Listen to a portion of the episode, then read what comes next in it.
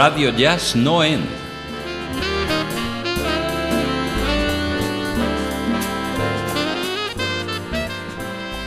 Desde Valencia, el mejor jazz de la red.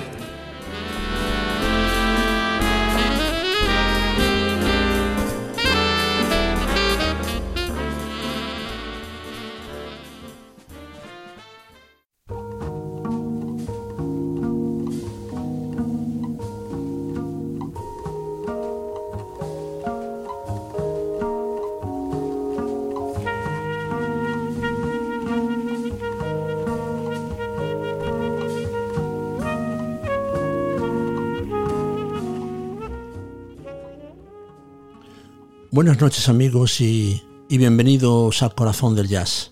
Soy Lorenzo Riols y esto es Radio Jazz Noen, emitiendo como siempre desde nuestros estudios en el barrio de Ruzafa, en la ciudad de Valencia.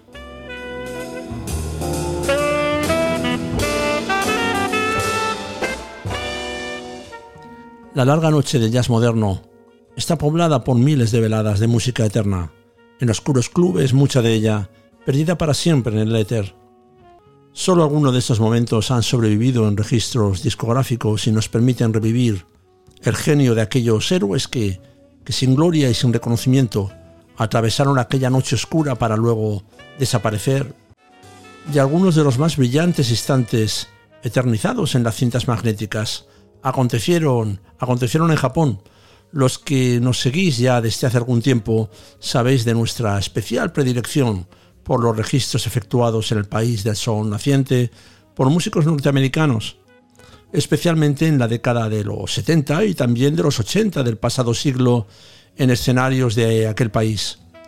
Registros que brillan gracias especialmente a la devoción y al respeto del público nipón hacia artistas que en su propio, en su propio país habían sido prácticamente olvidados o pasaban penurias y dificultades.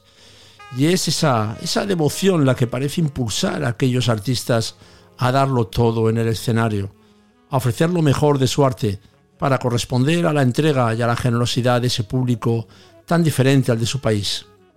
Y también está, desde luego, el, nivel, la calidad técnica de estos registros, que suele ser verdaderamente destacable, porque, porque no hay que olvidar que, que en aquellos años las empresas tecnológicas japonesas como, como Sony o Technics o Pioneer eh, comenzaban a destacar por sus desarrollos tecnológicos en el, en el ámbito del vídeo y del audio, sin olvidar también el trabajo exquisito de los ingenieros de sonido nipones. Así que esta noche regresamos a Japón. Y lo hacemos acompañando en este viaje al, a Joe Henderson, uno de los más grandes saxofonistas de la historia del jazz moderno, que en el año 1971 se embarcaba en una breve gira por aquel país lleno de misterios y de contrastes. Pero antes de comenzar nuestro viaje, es preciso recordar el contexto, el momento de la carrera de Joe Henderson en el que se produce este viaje. Porque a pesar de las extraordinarias grabaciones que el saxofonista había protagonizado para Blue Note a finales de los 60, registros que hoy sabemos que, que fueron esenciales en la construcción y en el desarrollo del, jazz moderno, del post-bop eh, modal de los 60, no había conseguido Henderson eh, ni mucho menos el favor eh, del público y de la crítica. Hoy sabemos de su importancia, desde luego. También recordamos su trascendental intervención como sideman en grabaciones de otros músicos, en álbumes legendarios como The Sidewinder de Lee Morgan, que escuchábamos en nuestro último podcast, o Point of Departure con Andrew Hill, o Red Clay o First Light eh, con Freddie Hubbard. De alguna manera Henderson era un músico para músicos que sabían reconocer su genio. No hay que olvidar que el propio John Coltrane en 1960 recomendó a Miles reclutar a Henderson para sustituirle en aquel mítico primer gran quinteto. Pero el tío Sam tenía otros planes para él y había reclutado a Henderson para el ejército, donde pasó dos años destinado en Europa, teniendo la ocasión de conocer en París a Bud Powell, a Don Bayas o a Kenny Clark, además de aprender francés y alemán, idiomas a los que más tarde en su vida añadió, el español y, el portugués. Nunca, nunca lamentó eh, Henderson aquella experiencia. Sin embargo, años más tarde, desde enero a abril de 1967, llegó Henderson a tocar en la banda de Miles Davis, eh, en la banda de aquella época, aunque por desgracia no ha quedado testimonio discográfico alguno de aquel periodo. Hubiera sido, hubiera sido algo extraordinario haber escuchado a Henderson con Miles Davis, pero, pero no pudo ser. Así que cuando llegan los 70 y el público joven da la espalda al jazz acústico, las cosas no son fáciles para Henderson, pero vaya circunstancias le ayudan a mantenerse a flote. Por una parte, Herbie Hancock, el pianista Herbie Hancock, que había dejado el grupo de Miles Davis en 1968, le invita a unirse a su sexteto con el que efectúa registros tan relevantes como The Prisoner o For Albert eh, Rotunda. Tampoco había mucho trabajo para aquel sexteto, desde luego, pero Herbie Hancock era un, un músico con prestigio, como todos los que habían compartido un escenario con Davis. Por otra parte, Henderson firma un contrato con Milestone, la discográfica de Orrin Keep News, una empresa modesta pero que, impulsada por el increíble olfato musical de Keep News, uno de los más importantes productores de la historia del jazz, había grabado, iba a grabar también algunos registros hoy legendarios con artistas como Wes Montgomery o Bill Evans. Es en este periodo y en estos registros para Kim News cuando la música de Henderson progresa hacia mayores niveles de libertad, de vanguardia y de compromiso social y político. En definitiva, que en aquellos años, a principios de los 70, Joe Henderson se encontraba en el cenit de su carrera en cuanto a técnica, eh, a creatividad, eh, inspiración, como intérprete y como compositor. Y es en este contexto cuando en julio de 1971 Henderson recibe la oferta para realizar una breve gira de apenas una semana por Japón. Un viaje que podemos calificar, nunca mejor dicho, de kamikaze, pues Henderson viajaría solo, sin su banda, para tocar con músicos locales totalmente desconocidos para él y con los que tendría a buen seguro pocas oportunidades de ensayar. Y, es muy probable que aquel viaje, aquel breve viaje, fuera hoy una anécdota ya olvidada en la extensa carrera del saxofonista, si no fuera porque gracias a la iniciativa de las discográficas eh, japonesas, dos de aquellas veladas fueron grabadas y preservadas para la posteridad. La gira comenzaba el 29 de julio en el Young Jazz Club de Tokio, donde Henderson se presentaba con músicos locales, eh, con Hideo Ichikawa al piano eléctrico o Kunimitsu Inaba al bajo o Motohiko Hino a la batería. Músicos separados de Henderson por un abismo geográfico y cultural enorme y sin embargo unidos por esa, por esa magia, por la magia de ese lenguaje común que es el jazz. Porque estos músicos nipones no solo entienden y comparten el concepto musical de Henderson, sino que su técnica es, formidable. Así que, así que en el escenario asistimos a una casi instantánea eh, empatía, a una sinergia que los empuja y los proyecta a ir cada vez un poco más allá de sus propios eh, límites. Un fenómeno del que, como podréis comprobar, eh, del que participa el afortunado público japonés que asiste entusiasmado a aquel espectáculo. La última noche en el club, la del 4 de agosto, es registrada por la discográfica japonesa Victor y publicada como Joe Henderson Abiliment.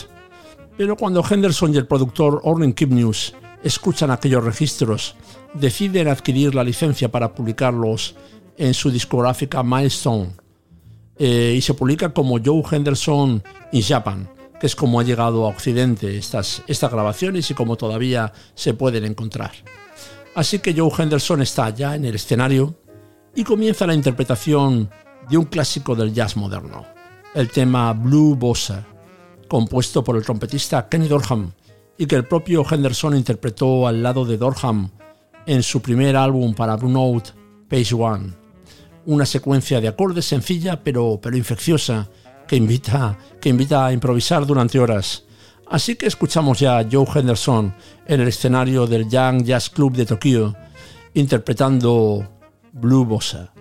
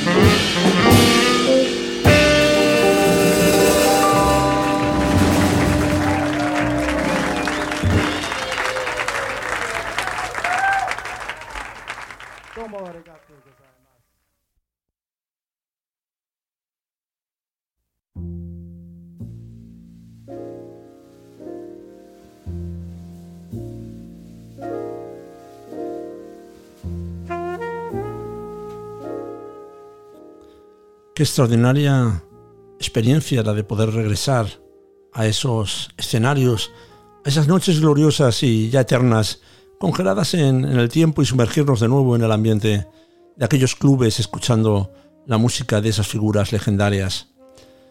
Cuántas otras quedaron perdidas para siempre. Y volvemos con Henderson y con estos geniales músicos japoneses. Y si la interpretación de Blue Bossa es verdaderamente impresionante, el momento álgido llega con Yankee Blues, un blues modal de, corte progresivo. No, no creo exagerar si os digo que, que nunca Joe Henderson había volado tan alto, tan desatado, tan libre y osado como, como en este Young Blues, navegando sin temor en las fronteras de la tonalidad. Y, y tuvo que ocurrir en Japón. Prepararos para una experiencia musical electrizante. Regresamos ya al Young Jazz Club en el distrito de, de Ginza, en Tokio. Escuchamos Young Blues.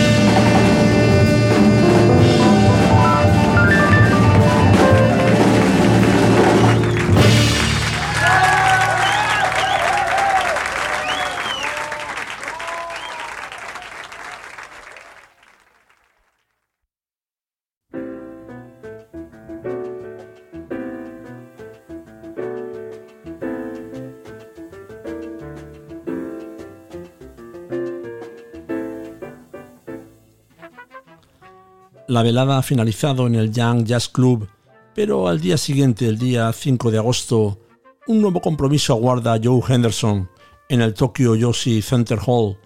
Es un nuevo día, es un nuevo escenario y es una nueva banda. La grabación de aquella velada fue editada inicialmente por Phillips como Joe Henderson and Kikuchi Hino in concert y posteriormente reeditada como bootleg, eh, probablemente sin licencia, por la discográfica Jazz Door como Sunrise in Tokyo, que es uno de los temas del álbum y que ha dado nombre también a nuestro programa. Una grabación que nos muestra otro gran momento de, Henderson durante su gira japonesa del año 71, al lado nuevamente de músicos eh, locales de gran prestigio en su país sin duda, y de entre los cuales el trompetista Terumasa Hino llegó a tener una larga y exitosa carrera en Occidente en el ámbito más vanguardista del free jazz Y también está el pianista Masabumi Kikuchi, que tuvo ocasión de viajar a Estados Unidos y tocar al lado de algunas grandes estrellas del jazz americano. Nos encontramos también con un segundo saxofonista, que es Kosuke Mine, que tendremos ocasión de ver qué extraordinario artista es. Eh, bueno, y comenzamos con el tema que da nombre al álbum, un tema compuesto por el propio Henderson, con una sonoridad y un espíritu eh, muy cercano al de los Jazz Messengers de los 70. Un tema que nos muestra a Henderson nuevamente implacable y a sus acompañantes a la altura de las, de las exigencias, de los requerimientos de, de su música. Escuchamos ya Sunrise in Tokyo.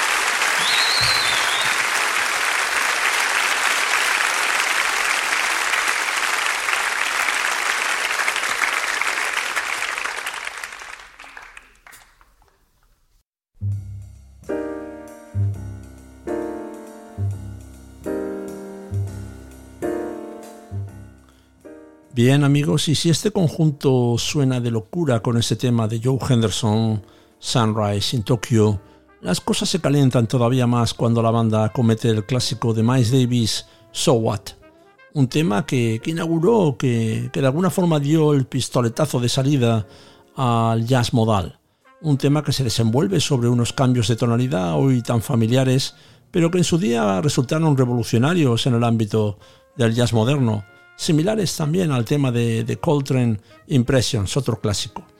El jazz modal, una aventura apasionante en la historia del jazz, la búsqueda de la libertad dentro de la ortodoxia.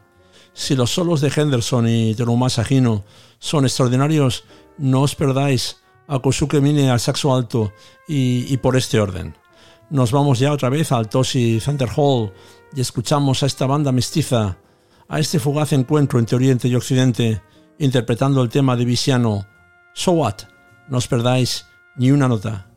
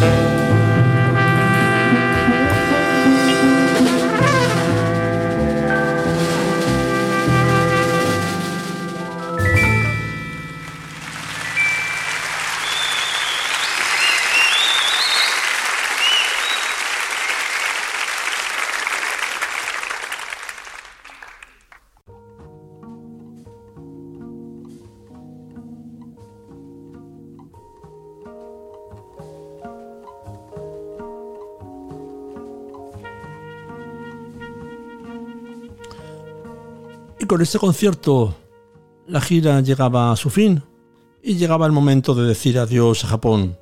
La carrera de Henderson seguiría adelante sin dejar de, de trabajar y de grabar a su propio nombre y al lado de los más destacados jazzmen del momento. La resurrección del jazz acústico en los 80 supone también el redescubrimiento de Henderson, que participa en algunas de las bandas All Stars, al lado de, de, algunos de los músicos más destacados del jazz moderno como, como Chick Corea, con el que colaboró en varios proyectos. La grabación en el año 87 del, del, álbum, del álbum doble de State of Tenor en vivo en el Billy's Vanguard, con una banda sin piano emulando la experiencia de Sonny Rollins varias décadas atrás, le proporcionó sin duda un gran reconocimiento entre el público y la crítica. Pero su definitiva y final consagración llegaría en los 90 con un contrato para la resucitada discográfica Verbe, con la que todavía tendría la oportunidad de grabar varios registros, entre ellos su emocionado homenaje al compositor brasileño Antonio Carlos Jobim, poco antes de la muerte de este. Joe Henderson también, también nos dejaría en el año 2001. Pero no quisiera despedir esta velada japonesa sin ofreceros lo que yo considero un tesoro discográfico. Eh, así que regresamos a nuestra primera cita en el Young Jazz Club. Os comentaba que este registro fue, fue inicialmente publicado por Victor, la discográfica japonesa, y algo después por Milestone, que es la versión que, que llegó a Occidente como Joe Henderson in Japan. Pero ambas versiones no son idénticas, pues la versión japonesa llamada Henderson's Abiliment contiene un tema no publicado por Keep News. Nosotros hemos recuperado esta versión japonesa del álbum publicado por Victor y estamos en disposición de ofreceros el privilegio de ser de los tal vez de los pocos aficionados occidentales que pueden escuchar el tema Black Narcissus, que también fue interpretado por la banda aquella noche del 4 de agosto de 1971. Es sin duda la más vibrante y excitante versión de este maravilloso y evocador tema compuesto por, por Joe Henderson, que os ofrecemos con una calidad de sonido pues bastante considerable, dado que el disco nunca fue reeditado en compact disc y por tanto las fuentes siempre se remiten a un viejo vinilo. Y así nos despedimos. Espero que hayáis disfrutado a lo grande de esta velada de música inmortal y si así ha sido, pues os espero en nuestro próximo programa aquí en Radio Jazz Noen. Y os aseguro que, que pondremos todo nuestro empeño en ofreceros algo, algo del mejor jazz de la red. Os dejo ya con Black Narcissus en el Young Jazz Club de Tokio. Un abrazo amigos.